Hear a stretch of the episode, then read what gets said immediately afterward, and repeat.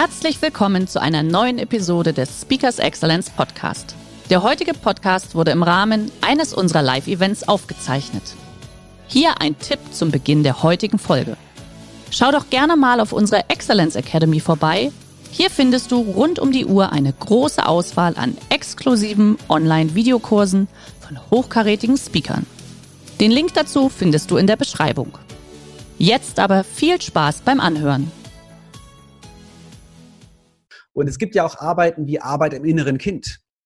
Und da wird geheult und da geht's richtig ans emotional Eingemachte. Und äh, ja, es gibt auch Situationen, wo Weinen manchmal weitaus sinnvoller ist, als zu ja. glauben, stark sein zu müssen, sondern wirklich wieder einen Bezug zu bekommen für seine Sensibilität und für seine emotionale Welt. Herzlich willkommen beim Speakers Excellence Podcast. Hier erwarten Sie spannende und impulsreiche Episoden mit unseren Top-Expertinnen und Experten. Freuen Sie sich heute auf eine Podcast-Episode, die im Rahmen unserer täglichen 30-minütigen Online-Impulsreihe entstanden ist.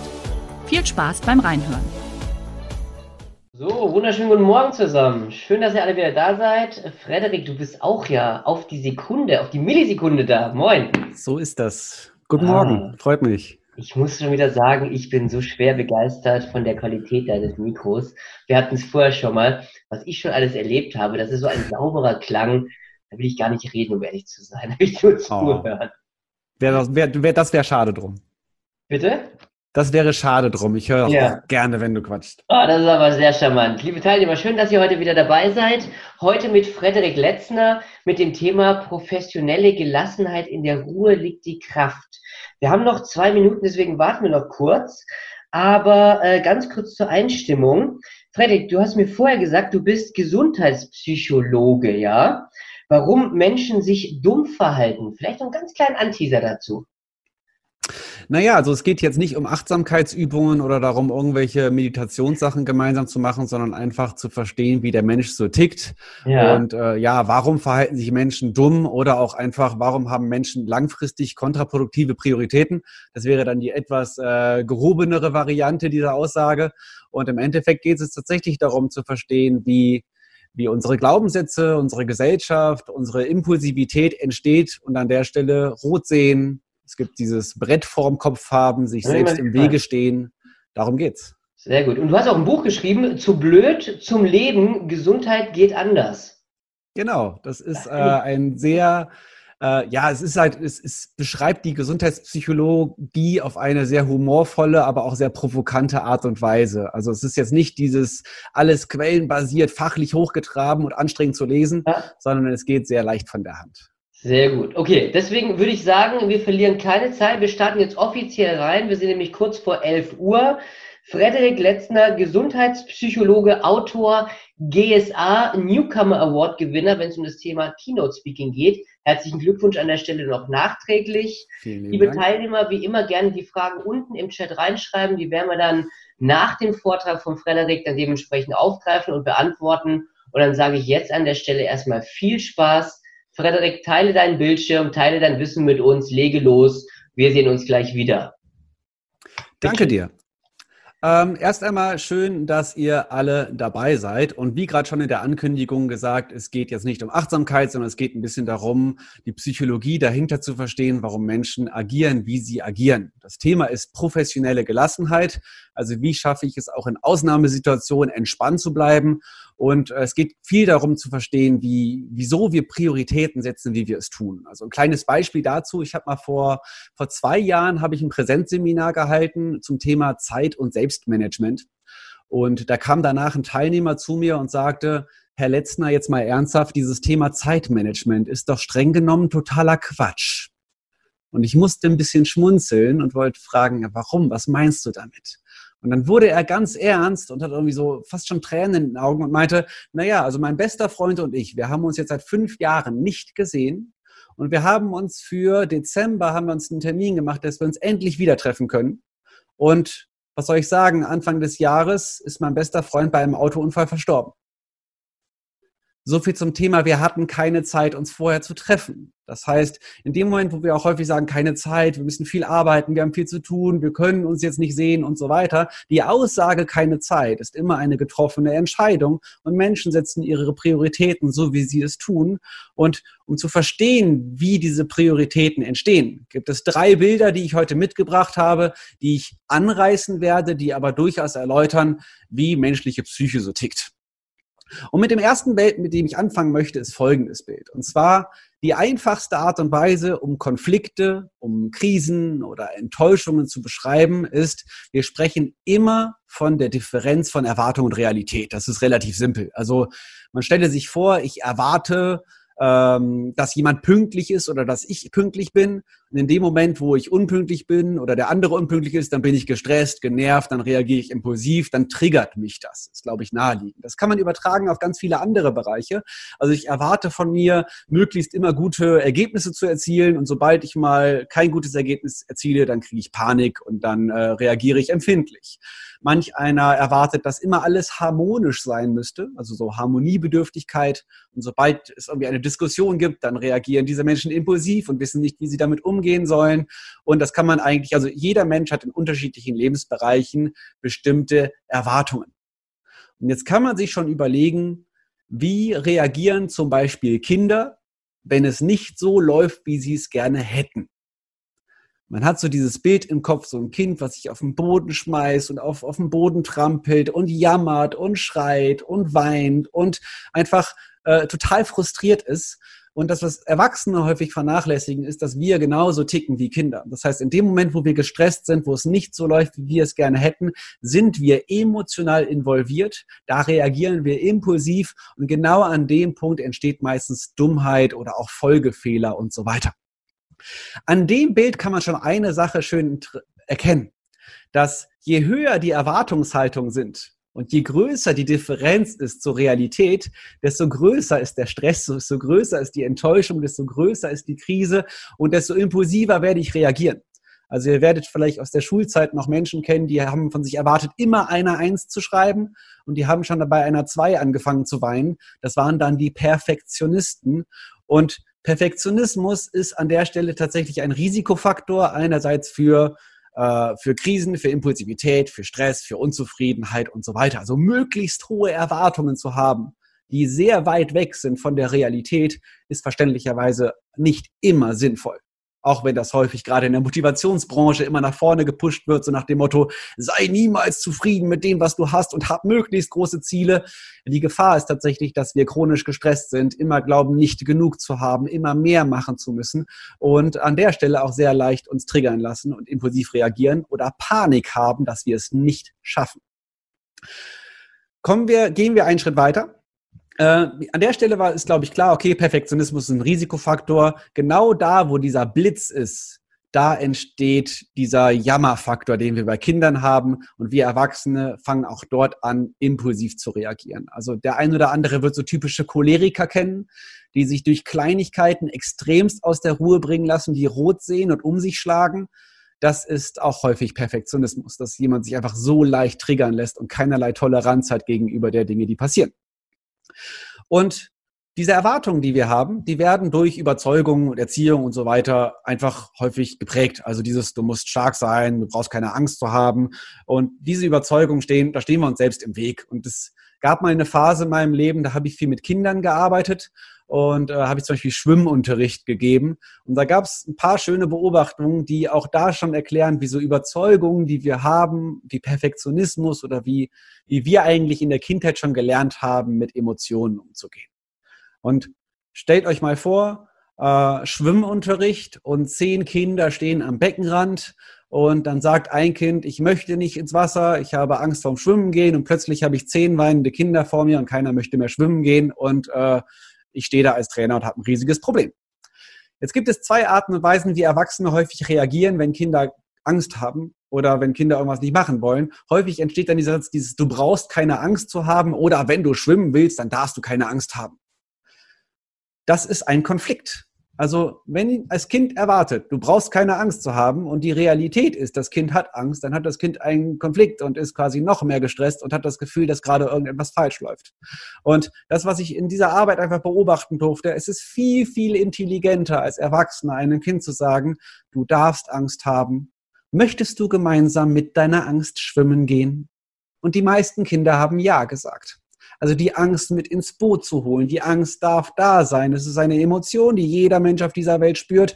Warum glauben wir, dass wir diese Emotion nicht haben dürften? Und das ist ein kleines Beispiel, woran man häufig merkt, dieses, du darfst keine Angst haben, du brauchst keine Angst zu haben. Und die Realität ist, da ist aber die Emotion, die ist da. Das ist häufig das, was einen Konflikt auslöst und was uns quasi nicht mehr funktionieren lässt, so wie wir gerne funktionieren würden in einer professionellen Gelassenheit. Es gibt auch ein erwachsenes Beispiel dazu aus meiner Jugend. Äh, ich hatte früher Probleme mit Prüfungsangst. Das heißt, ich bin in so eine Prüfungssituation reingekommen. Fünf, fünf, fünf Prüfer saßen da und äh, ich wusste ganz genau so, Blackout war bei mir ein Problem und mein Gedanke war, ich darf nicht nervös sein, ich darf nicht nervös sein, ich darf nicht nervös sein, weil die Angst war, wenn ich nervös werde, kriege ich einen Blackout. Ich komme also in die Prüfungssituation. Realität war, ich war nervös, Erwartungshaltung war, ich darf nicht nervös sein. Das hat die Situation noch mehr verschlimmert und genau in diesen Situationen habe ich einen Blackout bekommen. Einmal eins oder eins plus eins gibt zwei. Was war der Gedanke oder der Satz, der mir geholfen hat, dass ich nie wieder einen Blackout hatte und heute teilweise vor tausend Menschen Vorträge halten kann, ohne Probleme? Der Satz, du darfst nervös sein weil das, was da ist, ist da. Und das, was jeder Mensch im Bereich Stressmanagement lernt oder auch im Buddhismus, wo auch immer, akzeptiere die Realität. Du kannst den Ist-Zustand nicht verändern, weil der Ist-Zustand ist der Ist-Zustand. Veränderung ist immer in die Zukunft gerichtet. Das heißt, Annahme von dem, was ist, Akzeptanz von dem, was ist, in die Ruhe gehen, reinspüren und nicht zu meinen, dass das nicht da sein dürfte. Also zu glauben, so wie das gerade ist, das dürfte nicht da sein, ist immer ein Konfliktpotenzial. Wenn ich jetzt in der Krise bin oder als Führungskraft irgendwas läuft schief, zu sagen, das darf doch wohl nicht wahr sein. Ja, dein Problem. Weil deine Erwartung ist, dass Fehler nicht passieren dürften. Und an der Stelle entsteht aber Impulsivität und da haben wir auch die cholerischen Chefs. Das heißt, an der Stelle wäre tatsächlich auch da die Übung, akzeptiere den Ist-Zustand, Bleib ruhig, bleib entspannt, behalte den klaren Kopf und verhindere den Tunnelblick, weil der Tunnelblick erzeugt Folgefehler und da haben wir wieder den Bereich, wo Dummheit entsteht, weil professionelle Gelassenheit einfach fehlt. Ich glaube, bis hierhin ist klar, es ist, wie es ist. Ich als Kölner sage auch immer gerne, it could wie it could. Das heißt, Annahme von dem, was ist, ist eines der ersten wichtigen Bilder, weil genau hier haben wir ein Konfliktpotenzial. Perfektionismus ist ein Risikofaktor. Dieses Bild, was ich hier habe, kann man auch auf eine Zeitachse ziehen. Das sieht dann ungefähr so aus. Da kommen wir jetzt zum zweiten Punkt und zum zweiten wichtigen Element. Nämlich, man hat Erwartungen im Laufe des Lebens. Also es gibt so einen Standard, das ist eine Linie, die sich durchzieht. Es ist auch häufig ganz unbewusst, was wir erwarten. Und es gibt die Realität, die manchmal besser ist als erwartet und manchmal schlechter ist als erwartet. Das heißt, das Leben ist eine Achterbahn. Ich wette mit euch, eure Vergangenheit sieht genau so aus. Also immer wieder phasenweise, wo es gut läuft, phasenweise, wo es schlecht läuft, phasenweise, wo es gut läuft, wo es schlecht läuft. Es gibt schon Teilnehmer, die haben mir gesagt, mein gestriger Tag sah schon so aus. Äh, Worum es aber geht, ist, wenn die Vergangenheit schon so aussah, also immer ein Auf und Ab mit phasenweise gut, phasenweise schlecht, dann ist die Erwartung, dass es in Zukunft nur noch gut sein muss, total an der Realität vorbeigeschossen. Das heißt, die Wahrscheinlichkeit, dass deine Zukunft genauso aussehen wird, ist ziemlich groß.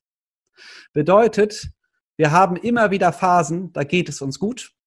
Bedeutet, wir haben immer wieder Phasen, da geht es uns schlecht. Und das, was ich an der Stelle ver vermitteln möchte, ist, wenn es dir jetzt gerade gut geht, dann verspreche ich dir ganz wertschätzend, es wird dir auch wieder schlecht gehen. Das klingt jetzt total fies, aber wenn wir das akzeptieren können, dann wird es uns auch leichter fallen, wenn es uns mal schlecht geht, zu akzeptieren, dass es auch wieder gut werden wird. Also eine gewisse gesunde Zuversicht zu haben. Sei zuversichtlich, dass es dir auch wieder schlecht gehen wird. Genauso sei zuversichtlich, dass es dir auch wieder gut werden wird. Und hör auf zu erwarten, dass es immer alles perfekt sein muss oder immer alles gut sein muss. Nein, die nächste Krise kommt bestimmt.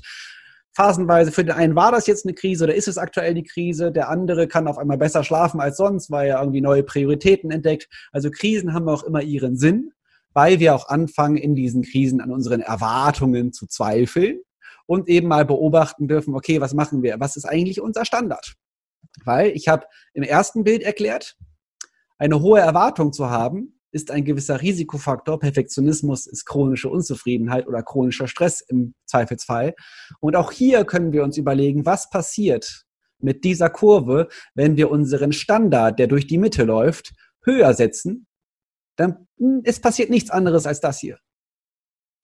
Das heißt, je, je mehr ich erwarte, je höher meine Ansprüche sind, je mehr Perfektionismus ich habe, desto kleiner werden die Bereiche, wo ich zufrieden bin entspannt bin, gelassen bin. Und desto größer sind die Bereiche, wo ich frustriert bin, das Gefühl habe, das ist nicht genug, äh, wo ich gestresst bin. Das ist das Glücksparadoxon. Je mehr Menschen nach einer Sache streben, desto unzufriedener sind sie mit dem, was sie haben. Je höher die Erwartungen sind, desto weniger kann ich wertschätzen, was ich gerade habe und dankbar sein. Können wir dankbar sein für das, was wir hier in Deutschland alles haben?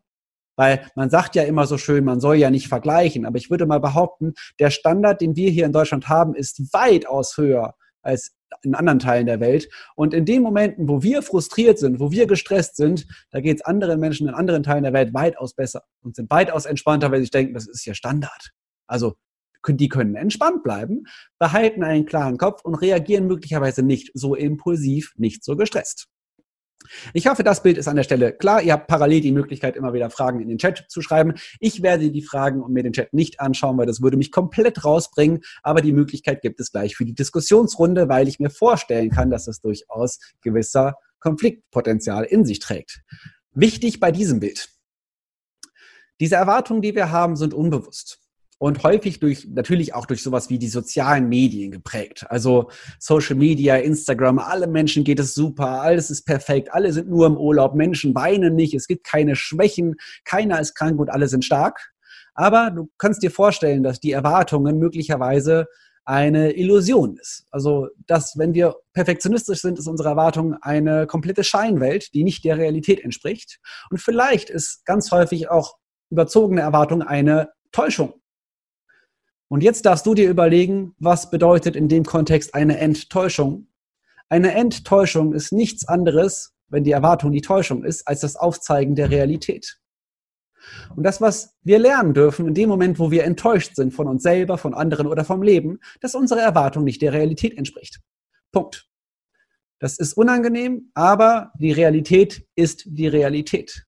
Nimm sie an oder lass es. Wenn du es nicht tust, wirst du gestresst sein, wirst du unzufrieden sein, wirst du immer wieder gegen den Ist-Zustand argumentieren, was aber totaler Quatsch ist, weil der Ist-Zustand ist der Ist-Zustand.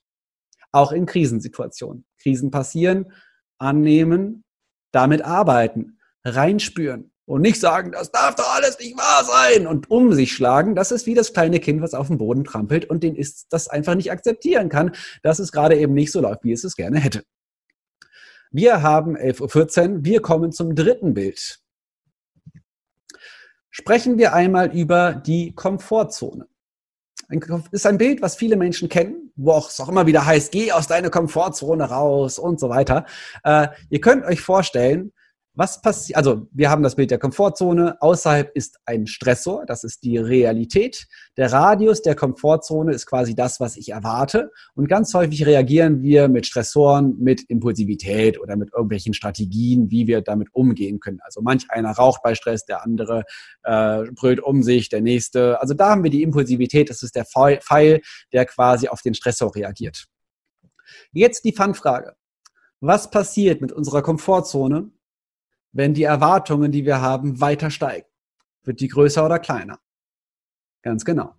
Je höher unsere Erwartungen sind, desto kleiner ist die Komfortzone. Weil die Komfortzone ist unser Toleranzbereich. Was kann ich tolerieren? An welcher Stelle bleibe ich entspannt? Welche Situation kann ich noch handeln? Im Perfektionismus versteckt sich die Intoleranz gegenüber Emotionen, gegenüber Schwäche, gegenüber Fehlern, gegenüber anderen Meinungen. Und interessanterweise, Perfektionismus ist genau das Gegenteil von Gelassenheit.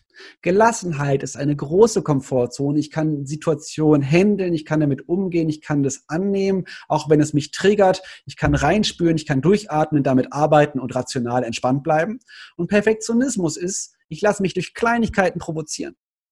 Perfektionisten lassen sich sehr leicht durch Kleinigkeiten provozieren, aus der Ruhe bringen. Das sind die Menschen mit dem Tunnelblick, die Leute, die rot sehen. Auch Choleriker haben auf Führungspositionen nichts verloren. Weil das sind die Menschen, die Fehl, bei Fehlern sehr schnell an die Decke gehen und dann Dinge machen, die echt nach hinten losgehen und auch häufig Folgefehler produzieren. Und ich weiß, dass dieses Bild echt fies ist, weil das triggert einen, weil wir assoziieren mit Perfektionismus in Deutschland nur positive Dinge. So, ne, Effizienz, Genauigkeit, Richtigkeit, äh, Zeitsparen, Perfektion und so weiter. Wir machen jetzt zum, Absch zum Absch Abschluss machen wir ein kleines Gedankenspiel. Sprechen wir einmal ganz kurz über Fluglotsen, über Herzchirurgen und über Notärzte. Und jetzt dürft ihr auch meinetwegen den Chat sehr gerne nutzen. Da können wir gerne später darüber sprechen, was dabei rumgekommen ist, äh, weil ich sehe das hier nämlich nicht. Ähm, doch, ich sehe das tatsächlich. Also was hättet ihr lieber? Hättet ihr lieber einen perfektionistischen Herzchirurgen, Notarzt oder Fluglotsen oder hättet ihr lieber einen gelassenen Herzchirurgen, Notarzt oder Fluglotsen? Einmal bitte kurz in den Chat reinschreiben, lieber perfektionistisch oder lieber gelassen. Das dürft ihr gerne machen. Ähm, meistens ist das 50-50. Die einen sagen lieber perfektionistisch, die anderen sagen lieber gelassen. Folgende Situation. Stellt euch vor, ich habe eine Herzoperation. Das Problem ist, Perfektionisten funktionieren nur so lange richtig gut, solange alles perfekt läuft. Sobald es aber nicht so gut läuft, wo ich ihn wirklich, wirklich brauche, lassen sich Perfektionisten leicht aus der Ruhe bringen und machen Folgefehler. Auch bei Notärzten ist das ein ganz großes Thema. Wenn ein Notarzt in eine Chaos-Situation kommt, in einer Unfallstelle mit starken, also ein riesiges Chaos, die müssen total entspannt bleiben, weil die wissen ganz genau, wer schreit, lebt. Die machen sich auf die Suche nach den Menschen, die nicht mehr schreien, weil wer schreit, ist quicklebendig. Wer das nicht aushält, dass da Menschen gerade schreien, die, also wir würden wahrscheinlich dahin rennen und irgendwie den Leuten helfen, die gerade am Rumbrüllen sind und währenddessen stirbt jemand, der die Hilfe wirklich gebraucht hätte. Auch bei Fluglotsen in der Ausnahmesituation einen klaren Blick behalten, ruhig bleiben bedeutet Ist-Zustand akzeptieren, durchatmen, alle Variablen berücksichtigen und die richtigen Entscheidungen treffen. Professionalität bedeutet, gelassen bleiben zu können den Gesamt, die große Komfortzone. Ganz, ist relativ logisch. Und gerne auch etwas, worüber man diskutieren kann. Also akzeptiere den Ist-Zustand, arbeite mit dem, was ist und so weiter und so fort. Worum geht's also? Wir kommen in die letzte Minute hinein. Übernimm Verantwortung für deine Emotionen. In dem Moment, wo du getriggert wirst, wo es dir nicht gut geht, wo du enttäuscht bist, wo du gestresst bist, geh in die Ruhe. Spür mal rein. Schau, an welcher Stelle es Erwartungen gibt, die dir gar nicht bewusst sind, die der Realität widersprechen. Übernimm Verantwortung dafür, was du glaubst, was deine Überzeugungen sind, was deine Emotionen sind. Und jede Krise, die dich in deinem Leben begleitet, hat einen Sinn. Weil in den Krisen fangen wir an, unsere Prioritäten zu hinterfragen. In den Krisen fangen wir an, unsere Erwartungen zu hinterfragen, an unserem Verstand zu zweifeln. Und dieser Kollege, von dem ich am Anfang erzählt habe, der meinte, keine Zeit zu haben, weil er müsste ja ganz viel arbeiten und sich nicht mit seinem besten Freund treffen konnte und auf einmal ist der beste Freund verstorben, der wird darüber nachdenken. Weil in den großen Krisen fangen wir an zu hinterfragen, sowas wie, habe ich wirklich keine Zeit? Oder bin ich mir selber so viel wert, Zeit zu nehmen? Wir dürfen über Verantwortung übernehmen für unsere Prioritäten und zu sagen, ich habe dafür keine Zeit, ist ein Wegschieben der Priorität oder ein Wegschieben der Verantwortung. In dem Sinne, Zweifelt gerne mal an eurem eigenen Verstand. Nutzt Krisen, um zu hinterfragen, was die richtigen Prioritäten sind, auch in der aktuellen Zeit. Ihr merkt, es gibt diesen Lupeneffekt. Das heißt, in der Krise fällt uns häufig erst auf, was möglicherweise in einem gesamten System an Überzeugungen gar nicht so wichtig war. Äh, und vielleicht gibt es Lebensbereiche im Leben, wo auch ihr denkt, dafür darf ich mir mehr Zeit nehmen und Prioritäten nehmen. Und an der Stelle darf ich etwas gelassener und toleranter reagieren und eben nicht impulsiv reagieren, weil mein Wunderpunkt gerade gedrückt wird. Also andere Menschen sind andere Menschen und du bist du. Mhm. Vielen lieben Dank. Ich hoffe, es sind ein paar spannende Fragen im Chat dabei. Äh, es waren 20 Minuten, hat Spaß gemacht. Hermann, ich gebe, weit, ich, ich gebe zurück ins Studio. Auf, auf den Punkt ja, den Newcomer Award zu Recht bekommen. Nein, ernsthaft, vielen, vielen Dank. Das war tatsächlich sehr inspirierend. Ähm, also ich bin entspannt jetzt gerade, muss ich erst mal sagen. Also ab und zu mal, äh, wie du schon gesagt hast, der Kölner, et kütt wie et kütt, so ist es auch. Du kannst einfach nichts dran ändern. Ab und zu vielleicht mal durchatmen und mal gucken, was dann passiert. Tatsächlich haben die meisten aber geschrieben, kurz die Auflösung für dich, äh, haben sehr viele geschrieben, gelassen. Ja? Also gerade mit dem, mit dem Fluglotsen und dem Herzchirurg mit allem drum und dran, äh, vielleicht, äh, dann die Kombination ist vielleicht auch dementsprechend gerne mal gefragt, dass man nicht zu flapsig drüber geht. Aber ähm, so, das war das Ergebnis von denen, die teilgenommen haben. Wichtige Ergänzung, wichtig, wichtige ja. Ergänzung an der Stelle, weil du gerade flapsig gesagt hast. Mhm. Gelassenheit hat nichts mit Gleichgültigkeit zu tun. Ja. Aber es gibt Menschen, die durchaus in einer gelassenen Haltung Verantwortung übernehmen und nicht so auf der Couch sitzen wie so ein bekiffter Student und sagen nach dem Motto, nach mir die Sinnflut. Also das mhm. ist genau. Gleichgültigkeit. Genau. Das ist ein anderes das, das Thema. Das ist aber, glaube ich, ein ganz wichtiger Punkt, den du gesagt hast. Ne? Also wirklich die, die innere Ruhe zu haben, auch dementsprechend. Und das ist auch das, das Beispiel natürlich ähm, am, am, am Unfallort. In der Tat, man würde zuerst zu dem, glaube ich, rennen, der schreit. Aber wahrscheinlich hat der andere wirklich dann eher die Hilfe nötig. Ne? Weil wenn ich mehr schreien kann, da ist es kurz vor zwölf. Jetzt haben wir aber gerade die, die Frage, das passt ganz gut zu, der, zu deiner Ergänzung rein, sollte man im Sinne der Gelassenheit äh, auch die Erwartungen senken? Es macht zumindest Sinn, sich derer bewusst zu werden und an welcher Stelle sie möglicherweise weit über der Realität sich befinden. Also wir werden immer wieder im Laufe des Lebens in Phasen kommen, wo wir außerhalb unserer Komfortzone sind. Das mhm. können wir auch gar nicht verändern und da lernen wir auch und das ist richtig. Aber sich selber dahin drücken zu wollen mit Druck und nach dem Motto, ich darf nicht zufrieden sein, ist möglicherweise ja. gefährlich, weil mhm. es gibt viele Trainer, die sagen, sei nicht zufrieden mit dem, was du hast. Die Konsequenz ist, dass Menschen nicht zufrieden sind mit dem, was sie haben.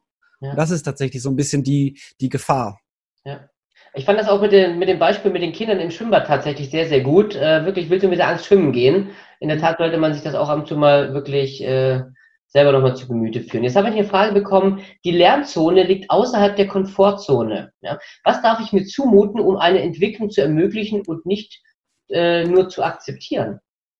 Das ist natürlich super spannend, weil nach der Lernzone kommt ja die Panikzone, wo wir quasi komplett ein Brett vom Kopf haben und nicht mehr hinkriegen. Mhm. Äh, ich glaube, der Satz, der sehr, sehr schön ist, wenn ich außerhalb meiner Komfortzone bin, reagieren häufig Menschen impulsiv, ja. weil sie diesen Zustand nicht aushalten. Also dieses, ich bin total gestresst, ich brauche jetzt erstmal eine Kippe, um wieder runterzukommen. Mhm. Wenn ich die Kippe jetzt nicht nehme, also nicht impulsiv reagiere, sondern im Feuer stehen bleibe, das ist der Moment, wo sich meine Komfortzone erweitert. Ich bleibe in einer unangenehmen Situation, spüre rein, ich verharre dort und merke, es passiert nichts Schlimmes.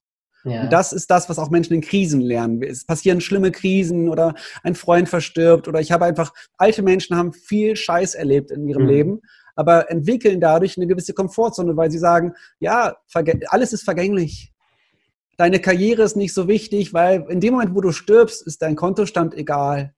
Ne, also es gibt so ein paar, wo man wirklich schauen muss, in Konfrontation mit den schlimmsten Tabuthemen fangen wir an, Klarheit zu entwickeln. Ja. Und die große Übung ist tatsächlich in der unangenehmen Situation zu verharren, wenn wir es denn aushalten. Es gibt aber auch Situationen, wir müssen nicht die Hand auf die Herdplatte legen. Also wenn wir glauben, das können wir handeln, dann dürfen wir stehen bleiben. Wenn es zu krass wird, dann dürfen wir auch sofort rausgehen und auch impulsiv wegrennen. Ja. Das ist dann auch wahrscheinlich existenzfördernd, wenn wir das tun. Ähm, also das ist ein Spannungsfeld, was sehr individuell ist. Aber ich habe für mich so nach und nach gelernt, Verantwortung übernehmen. Es, ist, es sind nicht die anderen. Es ist auch nicht das Umfeld, was schuld ist. Es ist meine emotionale Reaktion auf die Situation und ich darf überlegen, was hat das mit mir zu tun, wenn es mhm. mich stört. Das ist ja, das ist ja jetzt alles in Anführungszeichen, ich bin jetzt mal sehr provokativ leicht Schön. gesagt. Ja? ja? So, weil eine Veränderung hat ja immer irgendwas, äh, ist ja was Anstrengendes. Man muss aus der Komfortzone raus, das hatten wir auch gerade besprochen. Lass uns uns mal anhand von einem Beispiel nochmal festmachen. Nehmen wir gerade mal dich damals äh, bei, der, bei der Schulprüfung. Du hast da deine fünf Prüfer sitzen gehabt. Ich vertrete ja immer die Meinung, damals noch bei fünf Punkten und der Kurs ist safe. Sofern bin ich da entspannt gewesen. Jetzt aber mal Scherz beiseite. Ähm, du hast dann gesagt, der Satz hat sich verändert ähm, von ich darf äh, nicht panisch werden, glaube ich, war das, oder ich darf keine Angst haben zu, zu dem, ich darf eine Angst haben oder ich darf nervös sein. Das hattest du genau. gesagt. So. Ja. Die Frage ist ja, das ist ja jetzt nicht einfach wie ein Knopfdruck umgeschalten, sondern was für ein Prozess war da dahinter? Also was ist da passiert? Was hast du da gemacht, um das dann wirklich langfristig zu etablieren? Das ist halt wirklich, das ist das, wo mir ein guter Freund immer wieder gesagt hat, sobald ich dem erzählt habe, was in meinem Leben gerade irgendwie mich nervt, hat er immer wieder gesagt, spür mal rein. Spür mal rein, spür mal rein. Also es ist ein lebenslanger Prozess. Deswegen sind auch die Bereiche Meditation und Achtsamkeit ja durchaus total sinnvolle Methoden, um immer wieder in die Ruhe zu gehen, in sich hineinzuspüren. Und es gibt ja auch Arbeiten wie Arbeit im inneren Kind. Und da wird geheult und da geht's richtig ans emotional Eingemachte. Und ja, es gibt auch Situationen, wo Weinen manchmal weitaus sinnvoller ist, als zu ja. glauben, stark sein zu müssen, sondern wirklich wieder einen Bezug zu bekommen für seine Sensibilität und für seine emotionale Welt. Und das ist natürlich nichts, was man so bekommt. Da kann man leicht drüber sprechen, mhm. auf dieser rationalen Ebene. Aber auch, auch wenn man das verstanden hat, heißt das noch lange nicht, dass es sich anders anfühlt. Weil das Gefühl ist immer noch fies. Was ist das innere Kind, kam gerade noch reingeflogen? Äh, inneres Kind ist ein, ich, ich, ich nenne es mal, ist ein Bild. Weil wir haben in unserer, in unserer Kindheit, in unserer Vergangenheit, haben wir eine gewisse, wir haben gelernt, wie wir mit Emotionen umgehen können. Und es gibt diesen schönen Satz, in dem Moment, wo du kurz davor bist zu weinen, wo es dir richtig, richtig dreckig mhm. geht, wie ja. alt fühlst du dich dann? Okay. Das ist eine super spannende Frage, weil meistens geht es dann wirklich in so eine hilflose Haltung hinein, wo wir sehr, sehr jung waren. Wo, wo wir auch wirklich heraus einbricht sozusagen, wo du denkst, genau, wo, so, in den Stresssituationen fühlen wir uns sehr kindlich und verhalten uns auch kindisch. Und das, das sind so, Arbeit im inneren Kind ist eine Methodik, die so halb Hypnosetherapie ist, wo es aber wirklich einfach nochmal darum geht, eine gewisse emotionale Welt von sich, äh, mhm. in sich hineinzuspüren, die man möglicherweise lange, lange verdrängt hat, wo aber auch immer wieder Probleme raus resultieren. Gibt es da vielleicht im Nachgang noch, weil wir können ja heute nicht alles, ähm, sag ich mal, komplett äh, beantworten, gibt es da im Nachgang noch irgendwelche Tipps von dir, Lektüren, wo man das nachlesen kann? Ja gut, es gibt Arbeit im inneren Kind gibt es als Buch tatsächlich. Und es gibt auch viele, es gibt viele, viele gute Referenten, die immer wieder darauf eingehen, wie, wie die Psyche funktioniert. Ja. Also von Robert Betz arbeitet unglaublich viel damit. Mhm. Ich weiß auch, dass Vera F. Birkenbiel sehr viel mit diesen Themen arbeitet. Und ähm, auch in meinem Buch sind es immer wieder Themen. Also es geht ja schon viel darum zu verstehen, wo kommen unsere Erwartungen, unsere Überzeugungen her und was macht das mit uns in unserem heutigen Alltag. Ja. Und ich glaube, das ist ja, also Psychotherapie macht nichts anderes oder auch in der, in der Psychoanalyse geht es ja ganz viel darum, diese Dinge zu, zu greifbar zu machen und zu lernen, mit unserer emotionalen Welt umzugehen. Das ist so, das, das, also das ist ein riesiges Thema. Das ist auch ein lebenslanger Prozess. Das kann man nicht mit einem Buch lösen, das Problem ja, oder das ja. Thema. Aber wenn man sich damit langfristig auseinandersetzen möchte, dann glaube ich, dass es ein sehr sinnvoller Weg ist. Mhm. So, als würde ich äh, tatsächlich, ah hier genau, dann danke für den Buchtipp. So, noch Abschlussfrage würde ich jetzt an der Stelle sagen. Außer, liebe Teilnehmer, ihr habt noch Fragen, dann gerne noch in den Chat rein. Also ich finde das, finde das heute hochspannend. Deswegen würden wir auch, uns auch gerne die Zeit nehmen. Aber Abschlussfrage jetzt nochmal. Ich möchte noch ein bisschen praktischer bleiben. So, wenn du so richtig auf die Palme gebracht wurdest, ja, ja. und dein, dein Kumpel, also, richtig so, ah, so, und äh, dann kannst du ja auch nicht sagen, so, jetzt bin ich mal gelassen und guck mal rein, so, du hast, dein, dein, dein Freund hat dir gesagt, spiel mal rein, hattest du gerade erwähnt gehabt, ja. ähm, wie machst du das dann? Also wirklich also praktisch, du bist echt am explodieren gerade oder kurz vorm, vorm, vorm Zusammenklappen. Was, welche Frage stellst du dir dann innerlich? Ja, also was, was, äh, wie gehst du daran? Also Provokation ist erstmal super, deswegen bin ich ein großer Freund von. Äh, nehmen wir mal das Thema Partnerschaft. Sagen wir mal, in Partnerschaften bringen sich Menschen gegenseitig auf die Decke. Ja. Ich weiß ganz genau, wenn ich mit meiner Frau streite, bin ich mir dessen bewusst, dass einer von beiden mindestens gerade ein Problem mit sich selber hat. Okay. Und in dem Moment, wo wir streiten, macht es keinen Sinn zu diskutieren, weil es wie der Kindergarten. Und dann macht es wirklich Sinn, mal rauszugehen, ich bin dann jemand, ich setze mich in mein Büro, ich spiele ein bisschen Gitarre, ich atme mal durch, eine Nacht drüber schlafen funktioniert auch, aber in einer impulsiv, in einer emotional involvierten Situation äh, konstruktiv zu bleiben, ist nahezu unmöglich. Mhm. Weil beide immer sich wieder gegenseitig aufstacheln. Und das ist bei Freundschaft, manchmal gibt, macht es Sinn, aus der Situation rauszugehen, für sich kurz alleine zu bleiben. Ja. Manch einer kann sich ins Auto setzen, ein bisschen Musik hören. Oder mal äh, runterschreiben oder sowas, geht ja auch vielleicht. Runterschreiben, ja. den Brief aber danach wegschmeißen am besten, also den ganzen Scheiß runterschreiben, weißt du, das, was man nicht sagen möchte. Äh, weil, also es gibt viele Leute, die schreiben eine E-Mail, schicken die E-Mail raus und denken, ach verdammt, weil sie dann einfach zwei Stunden später mhm. erst checken, was, wie kindisch sie da reagiert haben. Und da ja. könnte es wirklich sinnvoll sein, sich ein bisschen Zeit zu nehmen, dass man aus diesem Status des sich kindlich fühlen, erstmal wieder rauskommt und dann erstmal, also Streitgespräche werden erst konstruktiv, wenn beide sich wieder beruhigt haben. Das ist, glaube ich, für jeden gut nachvollziehbar. Und äh, rausgehen, in die Ruhe gehen, Gitarre spielen, reinspüren. Das sind alles, also das, der Bereich der Achtsamkeit und Meditation ist auch ein Fass, was ich jetzt hier logischerweise auch empfehlen kann. Also mhm. Ruhe aushalten ist ein riesiges Thema, schaffen viele Menschen gar nicht. Ich glaube, es ist auch relativ, äh, relativ gefährlich, dann zu der Partnerin zu sagen, ich glaube, du hast gerade ein Problem mit dir selbst. Lass uns morgen darüber reden. Also da kannst du, kannst du auch gleich vom Dach springen, glaube ich. Ne? Nee, super. Drauf, also bei, bei uns funktioniert es, aber weil beide wissen, wie es funktioniert. Also aber man muss vorher die Regeln klar äh, definiert haben, glaube ich. Absolut, absolut. Also dieses ist dein Problem, heul doch, ist halt eine Aussage, die treffe ich auch in Vorträgen ganz gerne, weil es ist meistens wahr. Also heul ja. doch nach dem Motto, wein doch mal, das ist in Ordnung. Mhm. Und das ist dein Problem, wenn du von mir verärgert bist. Es ist halt genau dieses Provokante, was immer noch wertschätzend sein kann, mit ganz viel Augenzwinkern und charmanten Dasein. Perfekt. Vielen, vielen Dank. Es hat unfassbar Spaß gemacht. Ähm, Aufzeichnung werden wir natürlich im Nachgang nochmal an alle Teilnehmer rumsenden. Auch wir, haben ja auch, wir, ja? wir, haben ja auch äh, auf der Speakers Excellence Seite einen Online-Kurs von mir, genau zu dem Thema. Ja, stimmt, du hast recht. Der ist Wollte ja ich noch kurz noch. erwähnt haben, dass da ja, ja, noch ganz bitte, viel Material aber auch das existiert bei euch. In den, in den äh, Heul doch. da steht es doch drin im Chat hier, genau. Werden wir natürlich auch im Nachmailing mit äh, integrieren. Das heißt, wenn man bei dir auf die Home, äh, auf die, auf die das Profil geht auf unserer Seite, kann man anklicken, Online-Kurs, hier äh, mal die Inhalte sich durchlesen, könnt ihr dann gerne machen an der Stelle. Da wird es wahrscheinlich auch auf das Buch gehen, genau um den Kurs wird es auch gehen, wie du gerade gesagt hast. Ähm, ich werde ihn mir anschauen. Also ich habe da richtig Bock drauf, ja, weil auch gerade, was du gerade gesagt hast, diese Selbstreflexion, die sollte man immer wieder mal durchführen, sonst, äh, sonst sieht es echt schwarz aus für die Zukunft, gerade mit der Sinuskurve äh, Kurve natürlich. Deswegen ja. vielen, vielen Dank, liebe Teilnehmer. Wie gesagt, ihr kriegt alles im Nachgang, Aufzeichnung, Online-Kurs, äh, Buch werden wir noch reinschreiben äh, und mal gucken, was wir sonst noch dazu haben. Auch die drei Folien, auch wenn die jetzt eher, sage ich mal, ohne die Kommentare jetzt schwieriger sind zu verstehen, aber das kriegen wir hin. Und jetzt sage ich, lieber Frederik, vielen Dank, dass du dir die Zeit genommen hast. Liebe Grüße in die Domstadt. Du siehst, ich sitze in Düsseldorf, ne? aber wir dürfen trotzdem miteinander reden. Liebe Teilnehmer, schön, dass ihr da wart. Ich würde mich freuen, wenn ihr morgen wieder mit dabei seid. Bis dahin bleibt gesund, passt auf euch auf und seid gelassen. Adios. Schön, dass Sie in diese Podcast-Episode reingehört haben. Weitere Informationen zu unseren Expertinnen und Experten finden Sie in den Show Notes. Wenn Ihnen unsere Podcast-Reihe gefällt oder Sie haben Wünsche und Anregungen, freuen wir uns auf Ihren Kommentar.